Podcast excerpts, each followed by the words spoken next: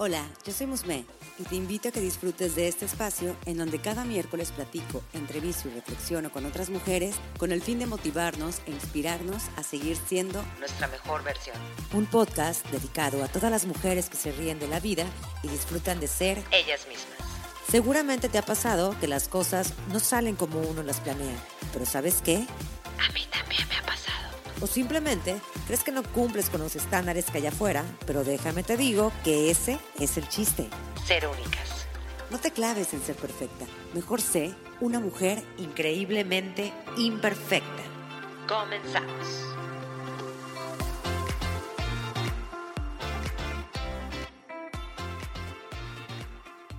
Y arrancamos esa segunda temporada con una invitada súper especial para mí. Ella es Dorali Mayorga, coach empresarial y de vida y su misión es ayudar a mujeres profesionistas y emprendedoras con grandes competencias que se encuentran ante un reto profesional o personal para lograr sus metas y que así puedan desarrollar su máximo potencial. Dorali cuenta con certificaciones como coach ejecutivo de equipo y vida por la ICC. Además, es maestra en terapia gestal, maestra en desarrollo humano, maestra en desarrollo organizacional y maestra en recursos humanos. Adicionalmente cuenta con certificaciones internacionales en programación neurolingüística y en coaching points of view. Y hoy está de invitada en Increíblemente Imperfecta. Disfrútalo. Bienvenida, Dorali, a Increíblemente Imperfecta definitivamente este episodio va a ser súper especial para mí, déjenme les cuento, porque Dorali es mi coach personal y em, estoy súper contenta, creo que ella sabe completamente todo de este proceso que he estado haciendo para poder ser una mejor versión de mí, tanto en el tema personal como en el tema profesional. Y qué mejor ella para poder hablar sobre este tema que es de las autoexigencias. Así que bienvenida. Ay, muchísimas gracias. Estoy súper contenta y súper emocionada. Me encanta este espacio, me encanta el concepto, me encanta poder aportar de alguna manera para todos aquellos que nos están escuchando, todas aquellas que estén con estos temas en su cabeza, quédense aquí escuchándonos porque se va a poner buena la plática. Sí, definitivamente. Y aparte es un tema que precisamente le estábamos platicando hace rato, de que creo que todos tenemos ese, esa voz interna que nos dice, hey, no hagas esto, o no, no, eres suficiente, o cómo se te ocurre, o inclusive no solamente hacia nosotros, o sea, hacia las demás personas. Luego llegamos a hasta querer controlar la forma de ser o la forma de pensar de las demás personas. Y ya no me siento tan mal porque yo pensé que, ya sabes, ¿no? Uno siempre piensa que le pasa solamente a uno, pero realmente es algo que, que es muy común y de hecho he visto que hay muchos artículos al respecto y va muy de la mano con este tema, y con, e, más que nada con este proyecto de Increíblemente imperfecta, hablar, hablar sobre la, eh, que la perfección existe y bueno, todo está en nosotros para poder controlar, bueno, no controlar, controlarlo de, de manera bonita, el evitar ser enfocar, enfocar. Así es. Así que pues bueno, vamos a entrar de lleno a ese tema y directamente va a ser, ¿qué es la autoexigencia? Pues mira, yo creo que cada quien puede tener su propia definición de la autoexigencia, ¿no? Y es la va a sentir corporalmente. Cuando yo me exijo de más, cuando yo me autoexijo de más, corporalmente empiezo a sentir el peso en el cuerpo. Entonces, cada quien puede tener su propia definición sobre ella. Para mí es esta ganas o esta intención de querer eh, que todo salga perfecto. Está como muy de la rayita con este concepto de la perfección, como si en realidad alguien pudiéramos hacer las cosas perfectas. Entonces nos exigimos que eso suceda y nos exigimos resultados excelentes y nos exigimos eh, relaciones excelentes y nos, nos exigimos proyectos de 10. Entonces estamos creando nosotros ese peso y entonces en vez de ir por la vida disfrutando lo que sucede, vamos por la vida cargando ese peso que se llama exigencia, autoexigencia. Claro que hay que enfatizar, que esta autoexigencia sí está en relación con el mundo. O sea, si hay una sociedad que me impone ciertas cosas y que yo permito que me las impongan, si hay una historia de vida por ahí quizás que haya influido y que yo he permitido que esté aquí presente. O sea, si hay una relación con el otro, con las otras cosas que me suceden y por tanto me exijo. Pero quien toma la decisión de aceptarlo o de no aceptarlo en su vida es uno mismo. Entonces, creo que por ahí pudiéramos hablar de la autoexigencia. Sí, de hecho, cuando acabas de mencionar precisamente de que el peso que tienes en el cuerpo, yo te puedo decir que, y te lo comentaba, eh, yo, yo, lo sentí, o sea, yo, yo reconocí esa parte que me estaba autoexigiendo el perfeccionismo o el control por ejemplo, que me pasó ayer y que lo sentí en mi, en mi cabeza, ese pensamiento, esa pesadez, o sea, yo sentía que tenía temperatura, yo sentía que tenía migraña y realmente no, o sea, era como que el mismo estrés o el mismo autocontrol que yo me quería autoimponer hacía que eso pesara en mí. Y eso es como que mm, es liberador escuchar, que yo creo que también hay formas de poder manejarlo. ¿Cómo podemos, más que nada, primero, cómo podemos reconocer que, estamos siendo autoexigentes con nosotros mismos y con las demás personas? Sí, creo que el principal indicador, entramos platicando de él, que es la corporalidad. O sea, tú te das cuenta si te sientes exigida y te sientes fuera de tu zona, y con esto no quiero decir que vayamos en la zona de confort, no me refiero a eso, pero si, si hay una parte donde yo busco desarrollar mi mejor versión, yo busco hacer las cosas lo mejor posible o yo me exijo hacerlas así, ¿no? Entonces, ¿cómo me puedo dar cuenta? En la medida de cómo me siento. Si yo no estoy disfrutando lo que estoy haciendo, ojo. Si yo estoy estresada, nerviosa, ojo. Si siento el peso en los hombros, si siento que, ay, me toca levantar, ¿no? Entonces, y a veces esto se traduce en nuestro propio vocabulario. Nosotros tenemos palabras que nos denotan. Tengo que hacer esto. Me urge hacer esto otro. Entonces, estas palabras que corporalmente sentimos son las que nos están indicando en dónde estamos parados. Sin embargo, si yo tengo una corporalidad ligera, alegre, y no, con esto no quiero decir que no haya preocupaciones, no haya pendientes, por supuesto que sí. Entonces, pero si mi corporalidad es otra, mis pensamientos son otros y lo que me digo, las voces que, que ahora sí que ejerzo son otras, estoy parada en una postura diferente.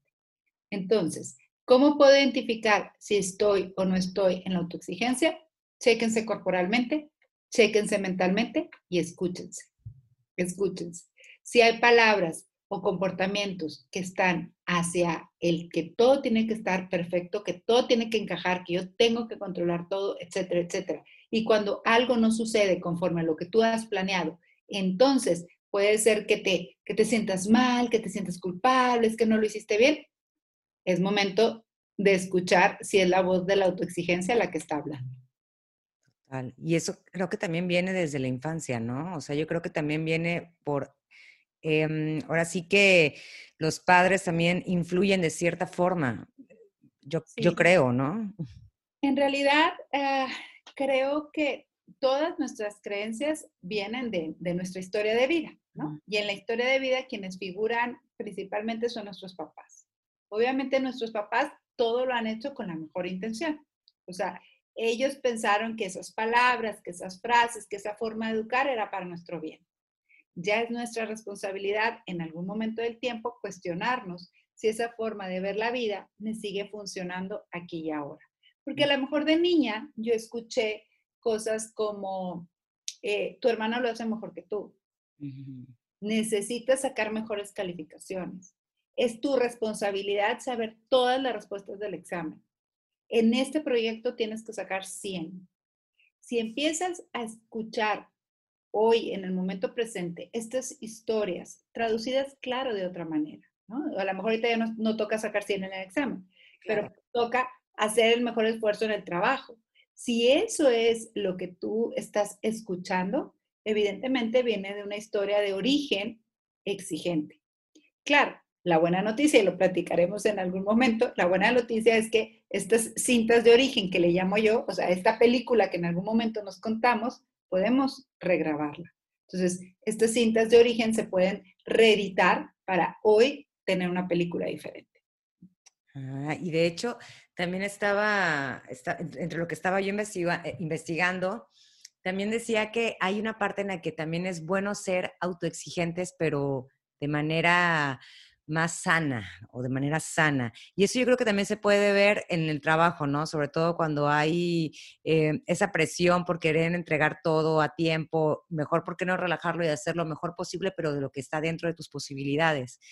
pero la forma de controlar eso, yo creo que también llega a afectar, o sea, el simple hecho de que yo te lo estoy contando, me llega a afectar y decir, ok, ahora tengo que controlar en no estresarme tanto y en tener un límite. ¿Cómo lo podemos ahí manejar? Mm, es que, eh, pues siempre vamos a estar como en una línea, ¿no? Por, por, un lado está la autoexigencia y por otro lado vamos a llamarle está la laxitud.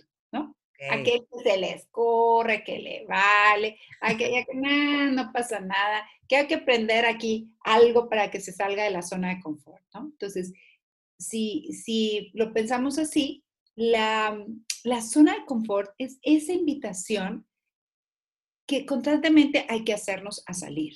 O sea, si nos quedamos mucho en este lado de la línea, pues vamos a quedar en nuestra zona de comodidad. Y obviamente lo que queremos es crecer, desarrollarnos, eh, tener nuestra mejor versión, etc. Y esa no está en la zona de confort. Esa está en la zona desconocida, ¿no? En la zona nueva. Pero la forma en que yo decido entrar a la zona nueva puede ser desde una autoexigencia o sea, desde una aceptación de mis competencias. Entonces, si yo me autoexijo, órale, sal, eh, y haz esto, y tiene que ser así, y, ya que des el paso tienes que hacerlo perfecto, etcétera, me parece que en lugar de estarme invitando a salir, me estoy latigando a salir. Y voy a salir, pero a fuerza de látigo. O sea, de que salgo de la, de la zona, salgo de la zona. Pero, pero hay otras formas de hacerlo. O sea, no, no únicamente puede ser, vaya, con esto quiere decir que la autoexigencia como concepto a lo mejor es pesado, y a lo mejor lo que yo quiero es hacer mi mejor versión, echarle todas las ganas posibles, crecer, desarrollarme, hacer este proyecto que tengo de la mejor manera. Y eso no, eso no está en la zona de confort, pero tampoco está en, en la autoexigencia donde tengo que hacer todo perfecto, tengo que hacerlo todo bien, no me puedo equivocar, seguro alguien está haciendo mejor que yo, es, ¿no? Entonces, aquí está este extremo, aquí está este otro, y yo estoy saliendo de la zona de confort, solo que paulatinamente estoy llegando a este punto de equilibrio que me motiva a crecer y a desarrollarme, pero que lo disfruto y que lo disfruto. Es decir, me siento motivada y estoy disfrutando, motivada para ser mi mejor versión. Sí, total. ¿Y cómo crees que podamos pasar de precisamente de esta autoexigencia como personas a una persona que tenga una autoconfianza. Sí. Definitivamente cuando hablamos de la autoexigencia, del otro lado de la balanza va a estar la autoconfianza. en la autoexigencia aparecen pensamientos, frases, ideas como necesito tener todo bajo control, tengo que hacerlo todo bien, tengo que saberlo todo, eh, alguien puede hacerlo mejor que yo, ¿no? El de allá siempre va más adelantado que yo. Entonces, aparecen estas ideas que para mí significan peso, carga, cero disfrute. Por el otro lado, si queremos entrar a este concepto de la autoconfianza, entonces estamos diciendo que vamos a escuchar frases como, yo estoy consciente de mis recursos, o sea, sí sé lo, consciente, lo que, conscientemente lo que valgo, lo que sé, y me desafío y me desafío a hacerlo mejor. Y me desafío a hacerlo mejor consciente de que necesito estar conectada contigo. Si mi mente, si mi autoconfianza va a surgir en la medida en que yo estoy en el momento presente. ¿No? Entonces, ¿cómo estoy en el momento presente? Conectada contigo, conectada con el proyecto, conectada con el proceso y si es necesario, pidiendo ayuda, ¿Sabes qué? Es que, o sea, hasta aquí la autoconfianza no quiere decir que las voy a poder todas y lo voy a saber yo todo. O sea, habrá alguien al que pueda pedir ayuda. Entonces, a veces se confunden esas ideas. Y por supuesto que es importantísimo reconocer los logros. Si estamos hablando de autoconfianza, toca reconocer los logros y toca reconocer la humanidad. Es decir, somos seres humanos. No somos máquinas, no somos robots perfectos. Entonces, si yo me conecto al momento presente con estas características de conectarme contigo, de ser consciente de lo que pongo sobre la mesa de mí, si escucho, pido ayuda, si me conecto con esta humanidad, reconozco mis logros y yo diría, la cereza del pastel, y lo disfruto, entonces estoy alimentando la autoconfianza. Si estoy de este lado, donde tengo que tener control, tengo que hacerlo todo bien. En mi casa me dijeron que sí se tenía que hacer. Este vecino tiene más que yo, este compañero laboral está yendo mejor que yo. Entonces, la balanza va a estar así. Va a ser decisión tuya. Yo le digo un poquito, ¿a qué vocecita quieres escuchar? ¿A la voz de la autoexigencia? Que busca el control a fin de cuentas, la autoexigencia va mucho de la mano a, la imagen. Cuando nosotros estamos muy enfocados en la autoexigencia, estamos manteniendo una imagen. Cuando nosotros estamos enfocados en nosotros mismos, o sea, la imagen que damos hacia los demás, quiero decir, estoy preocupada porque tú me veas que soy el primero, que tengo todo bajo control, que me lo sé todo. Entonces, mi mirada está hacia ti, hacia ti externo. Si yo estoy con esta vocecita, que es la de la autoconfianza, mi mirada es hacia mí. Mi mirada es hacia mí para poderme conectar contigo, para poder disfrutar mis logros, para poder reconocer mi humanidad. Entonces, cambia la intensidad del volumen de estas vocecitas y cambia la mirada. O veo hacia afuera cuando estoy en la autoexigencia o veo hacia adentro. Total. Y es que cuando lo cuentas, o más que nada cuando lo dices, realmente, o sea, se escucha muy fácil, pero yo creo que habemos muchas personas que sí nos cuesta trabajo primero reconocer los logros. O sea, yo creo que la forma de empezar a compararnos con los demás es cuando nos empezamos a ir para abajo. Y eso te lo puedo decir ahorita. O sea, indiscutiblemente ahorita con redes sociales y que cada vez hay más, eh, pues ahora sí que imágenes, fotos y demás que dices, bueno, pero ¿por qué esta persona que a lo mejor no terminó ni siquiera la secundaria tiene más que yo? Entonces ya tú te exiges que tú ya estudiaste a lo mejor la universidad y más, te exiges el triple porque tú tienes que ser mejor que esa persona. Y yo creo que también se puede eh, ir un poquito de la mano con la parte de la envidia que puede llegar a ser como que ese impulso de decir, no, no, no, y ahí es cuando empieza la exigencia al triple, o sea, empiezas a pensar en las otras personas para poder ser mejor que ellas.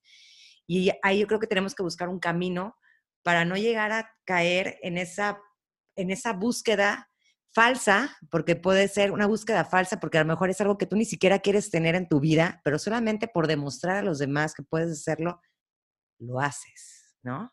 Sí, porque otra vez la mirada de la autoexigencia está buscando en ti satisfacer la imagen. O sea, mm. lo que tú buscas es mantener una, una imagen determinada. Mientras que la otra mirada lo que buscas es sentirte. ¿no? No, va en relación a los otros. Entonces, sí, de este lado de la autoexigencia pueden aparecer figuras que, tú veas, hay una imagen que a mí me gusta mucho cuando hablo de la autoexigencia, que estás como varias escaleras, ¿no? Imaginémonos que estamos todos en las diferentes escaleras, entonces yo voy subiendo mi escalera y voy rapidito, porque quiero llegar, ¿no? Entonces voy rapidito. Y volteo para un lado y hay alguien que está subiendo la escalera más rápido que yo. Y volteo para el otro lado y veo otro subiendo la escalera. Y volteo, ¿no? Entonces, ¿a dónde vamos a parar? Cada quien va a su ritmo, a su paso, con sus recursos, con sus conocimientos, con su tiempo.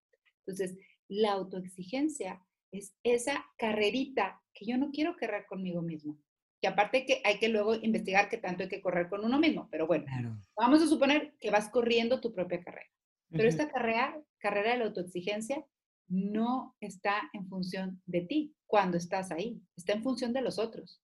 Porque tú volteas a ver, el que va en la escalera, entonces este va tres pendaños arriba que yo, déjame le doy, este va cinco arriba en la torre, ya voy atrasada, y eso no se disfruta.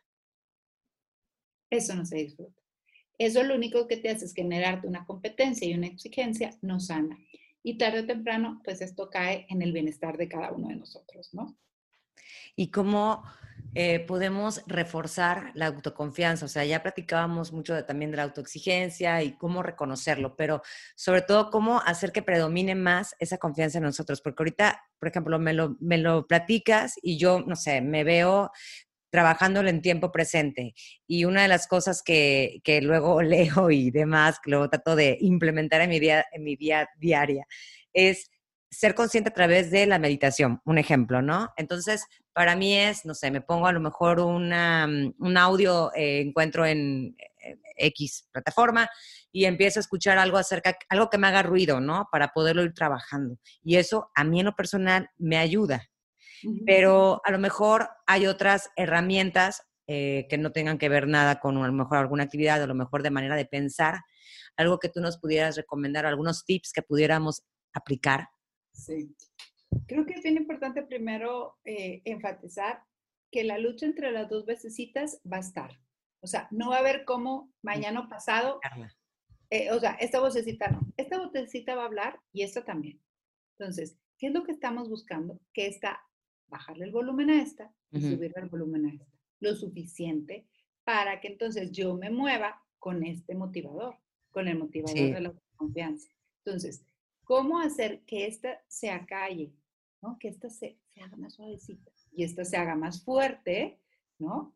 Una de las cosas que como lo podemos hacer es reconociendo que justamente como tú lo dices, a través de la meditación es una muy buena herramienta, pero en el día a día van a suceder cosas. Entonces, ¿cómo me mantengo con, con mi autoconfianza? lo primero y más importante es estar conectada contigo.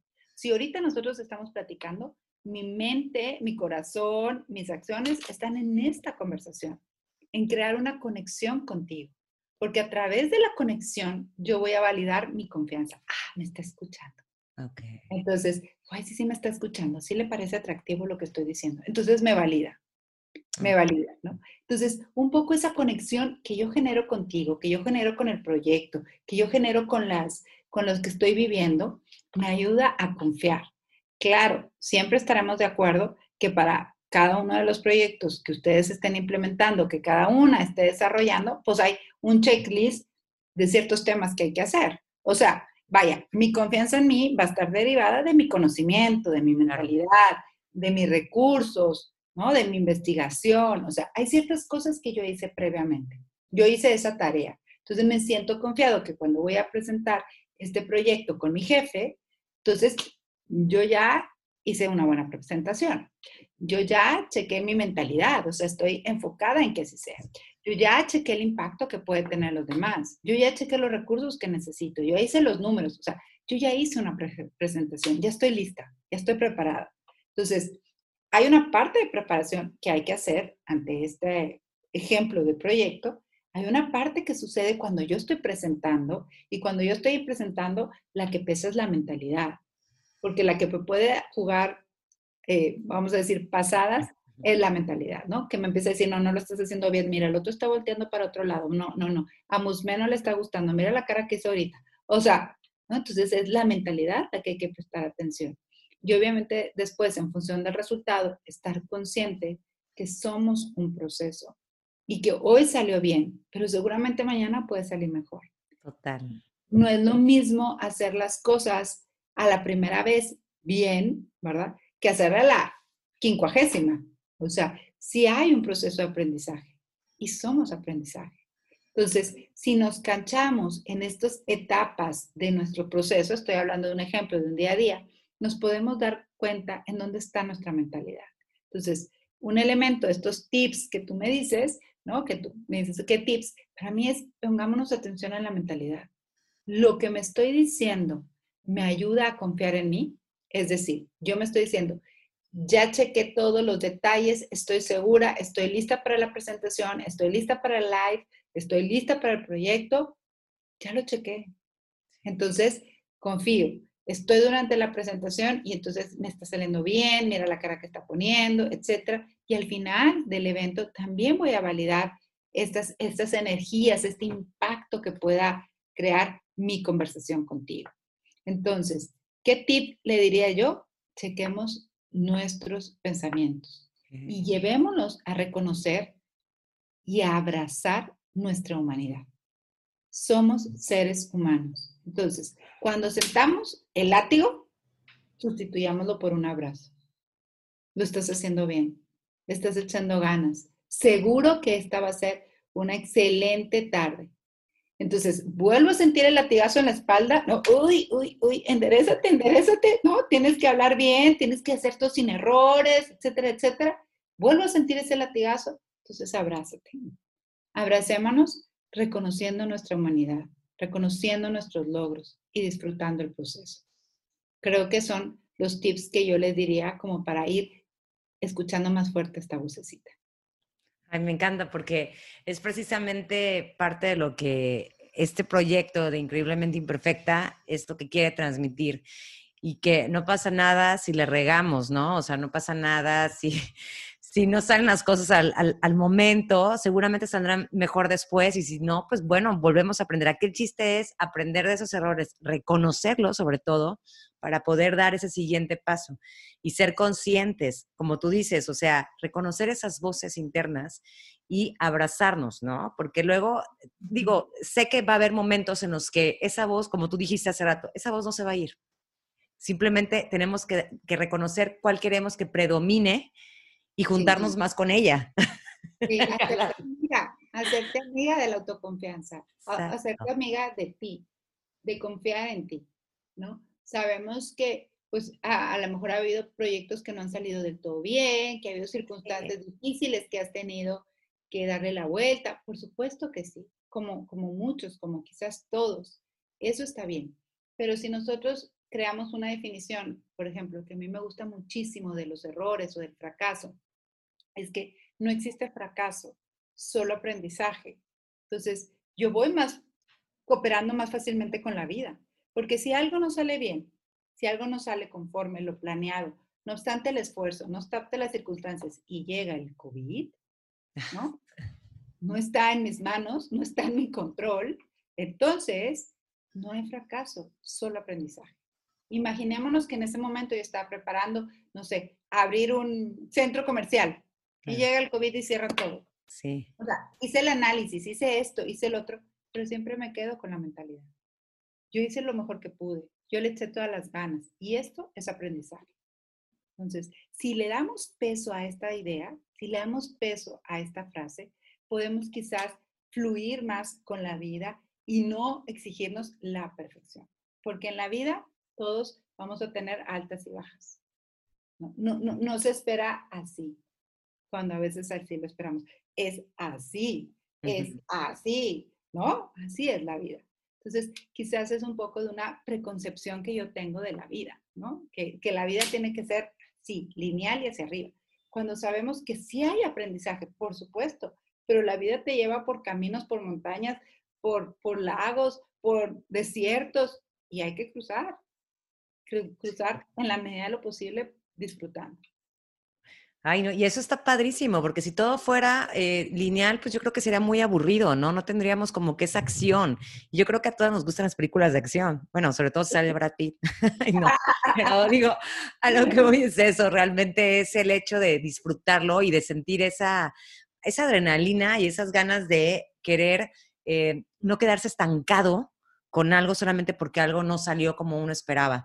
Y eso es como una invitación a todas y a todos que nos escuchan a no quedarse con la voz de la autoexigencia, simplemente fluir, porque de verdad, ¿eh? O sea, y tú lo dijiste, cuando fluyes, o sea, ¿cómo llega la magia? De verdad, o sea, todo se empieza a dar, todo empieza a llegar, hasta una misma se siente más ligera, más liviana, más feliz, ¿no? Sí. Es tema, es tema de con qué, con qué carga quieres ir por la vida. Con la carga pesada de la autoexigencia, te va a jorobar. Sí. O con la carga de la ligereza que tú acabas de decir de la confianza.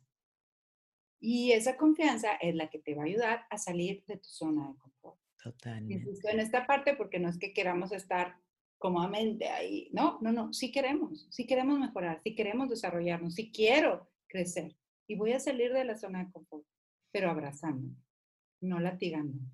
Oye, Dorali, me gustaría pasar a una sección, eh, a la segunda sección de la entrevista, porque también parte de lo que ya estamos platicando, de la autoexigencia, la autoconfianza, que son temas muy interesantes y que seguramente muchos están conectando con esto, también es otra parte que es la conexión contigo, porque tanto este podcast eh, habla sobre diversos temas para hacer nuestra mejor versión, también hay esa parte que todas tenemos, que es nuestra parte vulnerable, nuestra parte de aprendizajes, y eso creo que también va a ayudar mucho a que conecten más con la persona que está aquí enfrente de mí, que es Dorali, y que podamos saber un poquito más sobre, sobre ti y sobre tu forma de pensar hacia ciertas cosas. Y una de las preguntas sería, ¿cuál sería tu imperfección más perfecta y por qué? Bueno, pues yo les contaré que sí, como muchos, el tema del control siempre ha sido mi punta de palo, ¿verdad? Como ustedes comprenderán, eh, pues yo eh, también he buscado controlar, ¿no?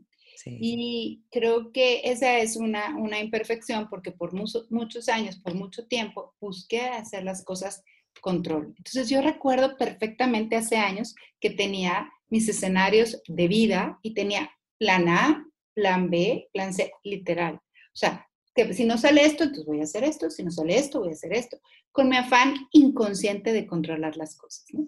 Hasta que un buen día, hablando con una amiga de manera informal, me dice, ok, esto es consciente que puede haber 900 mil, 900 millones de posibilidades en la vida. O sea, yo bien feliz porque tenía plan A, plan B y plan C. ok. O sea, ya resolví la vida, ¿verdad? Con mis tres planes. Claro, y eso antes de siquiera imaginar que iba a haber COVID, ¿verdad? Eso era en un escenario estable.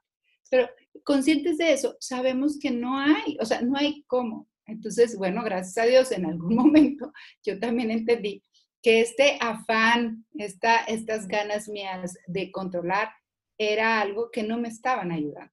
Entonces, la vida, las circunstancias, y, y, yo le pudiera decir, la vida me ha ayudado a aprender. O sea, me ha ayudado a aprender que voy más ligera de equipaje si sé y confío en mí y confío en la vida. Entonces, yo decido, yo he decidido soltar el control y agarrar la confianza. Esa es una decisión personal que he tomado ya desde hace varios años, que les confieso que a veces me sale mejor que otras, obvio, ¿verdad? Hay ciertos temas que, uy, no, no, no, mejor los controlo, mejor los controlo. Hay otros que me salen mejorcito, pero en ese proceso estoy queriendo soltar este, este control para agarrarme cada vez más de la confianza en la vida, ¿no? Y cuando digo en la vida, digo también en mí. ¿Y te ha funcionado? Y me ha funcionado. Voy más ligera de equipaje, desde luego que sí. Sí. Bueno, pues la siguiente pregunta sería, ¿qué libro o película te ha cambiado mucho la forma de ver la vida y por qué? Sí, bueno, pues yo soy fan de Tony Robbins, súper fan, súper fan. A fin de cuentas soy coach. Entonces, bueno, pues él es un modelo a seguir. Y hace años ya leí el de, bueno, pues esta, esta parte de Despertando el Gigante Interior, ¿no? Este libro que se lo recomiendo a todos. Entonces, ¿qué me quedó ahí? Tiene muchísimas mensajes, muchísimas frases, muchísimas citas, muchísimas estrategias que yo apliqué. Pero de alguna manera yo lo, creo que lo pudiera resumir o me lo resumí de alguna manera pensando en que todos tenemos los recursos para lo que la vida nos presenta y si no, podemos desarrollarlos. Entonces, mm. con esto quiero decir, lo que la vida me presente, yo lo voy a poder lograr, yo lo voy a poder enfrentar. Entonces, este gigante interior, estas competencias, estas capacidades, etcétera, pueden estar más o menos dormidas. Se van a estar despertando a medida que yo las necesito. Y claro, yo las quiero despiertas todo el tiempo, ¿no? Porque yo tengo los recursos. Y otra vez, me invita a retomar ese, esa imagen de confianza interior, me invita a retomar y voltearme a ver. Y decir, sí, sí, sí tengo un gigante interior. Sí, sí puedo con lo que la vida me presente. Entonces, bueno, a mí me encanta ese libro, yo súper se lo recomiendo, Tony Robbins, así que si tienen chance, pues Ahí se los dejo la recomendación. Ay, se me antojó ya leerlo. me encanta. Así, está así. No importa, me encanta leer cosas. Así que eso lo voy a leer porque la verdad que, ay, ahorita que me lo dijiste hasta chinita me puse. Así que vamos a leerlo. Otra, otra pregunta sería, eh, de manera ahora sí que general y breve, ¿cuál sería algún suceso en tu vida en que te haya, bueno, más que nada, que te haya retado a salir de tu zona de confort y que te sientes orgullosa de platicarlo? Sea, que digas, volteas y dices, pude hacer eso, o sea, a pesar de que creí que no podía y mira. Hay, varios, seguramente todos al igual que, que yo tienen muchos momentos, muchos momentos en la vida. creo que algo muy, ah, muy, vamos a decir, una situación muy retadora para mí fue la muerte de mi papá. Hace ya casi 11 años, mi papá falleció y según yo lo tenía manejado, lo tenía superado, etcétera, pero, pero no. Yo vivía en una, eh, vamos a decir, tristeza oculta, ¿no? como que no le había dado el espacio, el tiempo. Y bueno, el aprendizaje fue que gracias a 11 años, sí, ya casi 12. Gracias a esto, que yo me daba cuenta que no estaba de todo bien, que algo me estaba pasando, yo inicié en el camino del desarrollo humano para ayudarme, porque dije, a ver, a ver, no, no puedo vivir así, algo no estoy haciendo. Entonces, gracias a esa necesidad, entonces yo tomé el primer diplomado de desarrollo humano. Yo tenía muchos años de experiencia en el área de recursos humanos, en el área de comportamiento organizacional, de cómo ver a las personas, eh, desde el área, de, obviamente, de, de, recursos humanos y demás. Pero este otro lado me vino a complementar. Y lo hice por necesidad. Entonces, entré a tomar el primer diplomado, después la maestría, luego el coaching, luego el otro, y es fecha que no acabo. ¿Por qué? Porque me encantó. Entonces, ¿qué buscaba yo? Entenderme. Entender cómo, entenderme como ser humano, entender por qué no le había podido dar la vuelta o asimilar a las circunstancias. Eh, y me recuerdo perfecto el, el, ejercicio de desarrollo humano que hice en aquel, en aquel ah, curso, en aquel eh, diplomado, donde realmente saqué a la luz aquellas características que yo admiraba de mi papá. Mm. Entonces, al momento de poderlo reconocer y ver que esas características de él estaban presentes en mí, cambió la vida. Y eso se lo debo al desarrollo humano. Entonces, sí, es, es, un, es algún reto que me cambió, es, es, algo que les comparto, miren, hasta me emocioné. este, entonces, que se los comparto eh, de corazón, porque gracias a esa experiencia, pues fue como pude eh, iniciar este camino que ahora estoy totalmente enamorada y que quiero aprender más y que quiero poder contribuir con más gente y ayudar a más personas a que se den cuenta eso que cada quien necesita en su vida. Ay, muchas gracias por compartirlo. Sé que es algo muy personal, pero es como dar a entender de que después de una situación lamentable surgió un aprendizaje eh, que ahorita se ve que es algo que te apasiona y fue algo que sumó a tu vida de cierta forma. O sea, tuvo un final diferente, pero con muchos beneficios como lo que estás haciendo ahorita y eso es de agradecer. Y bueno, pues ya una última pregunta antes de terminar esta entrevista. Me gustaría que me dijeras qué frase o consejo es el que te empodera en tus momentos más vulnerables. Ok, creo que voy a decir dos, ¿se vale? Adelante, adelante. Ah, no, no, no es así a lo mejor eh, necesariamente una frase que encuentres en el libro, pero son frases que yo construí para mí y que y que son mis pilares eh, en mi forma de trabajo. Una es de la concientización a la acción. Es decir, yo hoy me doy cuenta de algo, yo hoy descubro, me caen 20, me reconozco y no me quedo sentada esperando a que las cosas cambien. Tomo acción, porque tengo un conocimiento nuevo de mí, de mi vida, de cómo quiero las cosas, del futuro que quiero para mí, etc. Entonces, yo esto lo promuevo todo el tiempo en las sesiones de coaching, pero sin embargo es algo que yo predico. O sea, yo curso que tome, eh, conversación que tenga, 20 que me, cae, que me caiga, o sea, yo lo muevo a generar algo, ¿no? Porque sabemos que mismas acciones, mismos resultados. Entonces, si queremos un cambio, hay que actuar. Y cuando caen 20, toca movernos a la acción no nada más toca quedarnos, ¿no? Como, claro. Entonces, Esa, esa es una. Y la otra, que también son de los, vamos a decir, de mis hashtags que me gustan, que me ayudan a mí a, acomodarme y a dirigir mi, mi trabajo, es ser para crecer. Estamos siempre en el ser, aunque a veces el hacer cosas es el que pareciese que nos permite crecer. Y sí estamos haciendo cosas. O sea, si estoy entrevistándome aquí contigo, si tengo al rato unas citas, si tengo, ¿verdad? O sea, sí estoy haciendo, pero los estoy haciendo desde el ser. Porque el ser es el que crece. Al, al poder tener una conversación poderosa contigo, al poder tener una sesión exitosa, al poder, etcétera, soy yo la que estoy siendo. Estoy siendo mi mejor versión y esa mejor versión la pongo al servicio del otro. Entonces, si yo quiero crecer, solamente toca ser, ser tú. Y entonces, eh, si eso lo ponemos de manifiesto en, nuestro día a día, yo busco ponerlo de manifiesto y vaya, que también de repente me, me, jala el, hacer, ¿no? Eh, si yo busco ponerlo de manifiesto, creo que me hace una combinación interesante en hacer conciencia y actuar, porque el actuar nos lleva justamente al hacer y ser para crecer. Entonces, en este sentido, estoy actuando, sí, sí estoy actuando, pero estoy actuando desde el ser, desde lo que soy, desde lo que soy y estoy buscando desarrollar. Entonces, pues yo diría que esas serían como mis frases que me ayudan, que me empoderan, que me dan foco en el día a día. Pues ya nada más para terminar, ¿dónde podemos encontrarte, Dorali? Bueno, pues me encuentran todo el tiempo estoy también ahí publicando en Instagram con mucho gusto. Estoy como Dorali Mayorga. Me encuentran en Instagram, me encuentran en Facebook. En Facebook estoy como Dorali Coach. Y en LinkedIn me encuentran como Dorali Mayorga. Em, esto desde, desde mi página personal y también la página de Crearse, que es la página de la empresa. Igualmente está en Instagram, en Facebook y en LinkedIn como Crearse. Entonces, eh, con todo gusto, pues eh, acompañamos eh, a alguien que en, este momento pues necesite un, acompañamiento, valga la redundancia, para desarrollar su mejor versión, ¿no? Y se las recomiendo muchísimo.